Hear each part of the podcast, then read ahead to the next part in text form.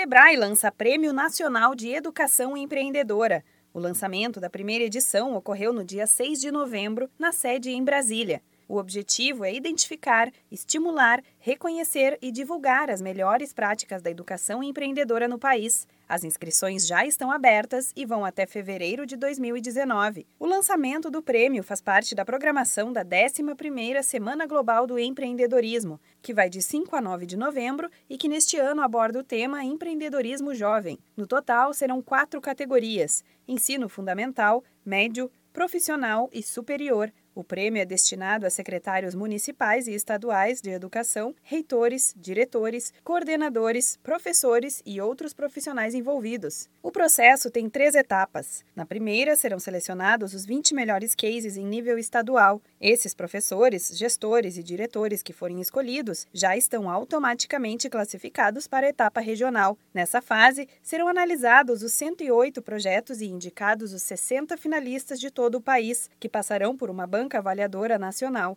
Essa banca decide os 12 vencedores nacionais, sendo o primeiro, segundo e terceiro lugares de cada categoria, independente da região. De acordo com o Sebrae, educar para empreender pode ser uma forma de tornar pessoas protagonistas em um negócio, com capacidade de liderança e gestão e um grau elevado de comprometimento e responsabilidade social. Nos últimos anos, o Sebrae, sempre contando com um grupo de parceiros, atua no sentido de levar esse conceito a todos os níveis de ensino, provocando reflexão entre estudantes e professores. A meta principal é deixar o empreendedorismo mais presente na grade curricular do sistema educacional. Com o prêmio, a ideia é identificar iniciativas inovadoras que estão sendo desenvolvidas em sala de aula por educadores de todo o Brasil. As melhores iniciativas estaduais e regionais serão reconhecidas com os troféus ouro, prata e bronze de cada categoria. Já os melhores cases nacionais receberão, além de troféus, um convite para participar de uma missão técnica nacional. Para os primeiros colocados em cada uma das das quatro categorias, será concedida também uma oportunidade de apresentar o seu projeto em um evento de visibilidade nacional. As inscrições vão até o dia 28 de fevereiro de 2019. A participação é gratuita e pode ser feita no site educaçãoempreendedora.sebrae.com.br. Da Padrinho Conteúdo para a Agência Sebrae de Notícias, Renata Kroschel.